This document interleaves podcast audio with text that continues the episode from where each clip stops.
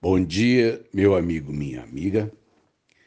É, esses dias aí eu assisti num desses canais de notícia alguém mostrando uma região da Síria devastada pela guerra e mostrou então o estado de miséria, o estado de, né, de, de destruição das, das casas, da, da vida em si.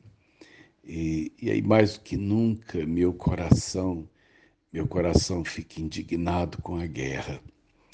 É, os homens gastam milhões jogando bombas uns sobre os outros, né?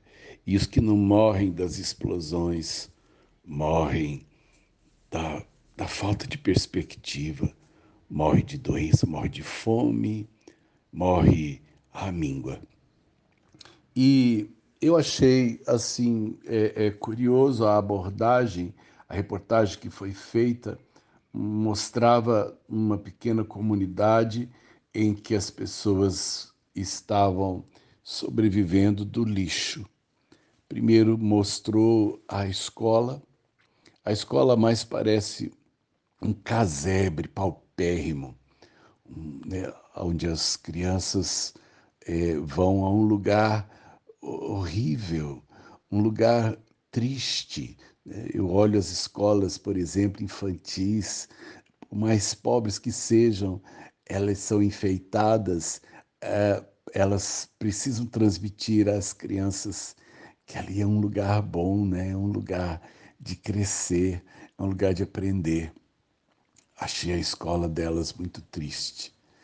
E depois mostrou um grupo de crianças que desistiu da escola porque a família não tendo o que comer, eles foram é, trabalhar no lixão.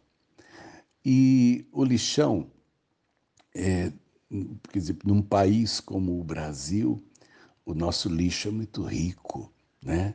O nosso lixo é luxuoso.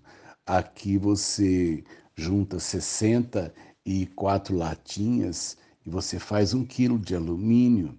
Um quilo de alumínio hoje você consegue quatro reais, né? Você consegue, portanto, o vidro, o papel, você consegue é, é, alguma coisa de eletroeletrônico que de repente dá uma perspectiva. Agora, o lixo daquele lugar na Síria é, é um lixo de nada, porque as pessoas já estão vivendo praticamente do lixo. O que elas jogam fora é, já não tem o que aproveitar. Mas as crianças, elas disputavam espaço no lixo é, que é, saía do, do, do assentamento de soldados americanos.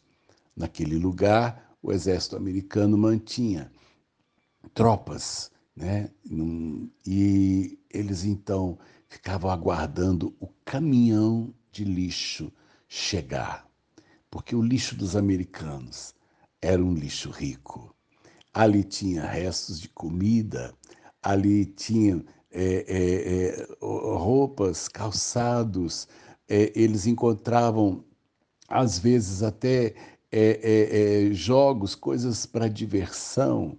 Eles, disse, eles disseram: ah, aqui a gente tem mais chance de achar alguma coisa. E mostrou um menino encontrando um sanduíche que havia sido é, mordido, uma parte, e a pessoa provavelmente embalou de novo e jogou fora.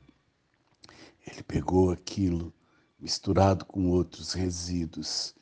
Ele cheirou e eu percebi que o cheiro para ele não estava muito bom, mas ele dividiu com o outro e comeu, porque aquilo era o que ele tinha para comer.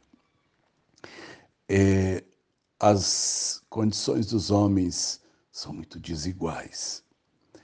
É, a Bíblia diz que os pobres sempre tereis convosco, mas isso não foi a vontade de Deus. A pobreza nunca foi da vontade de Deus. A pobreza existe pela, pela, pelo egoísmo e pela maldade dos homens. Assim, portanto, é, esses dias que se aproximam do Natal, as pessoas ficam muito sensibilizadas em dar brinquedos, dar comida, mas eu quero dizer para você que a fome e a necessidade, elas batem na porta a cada amanhecer.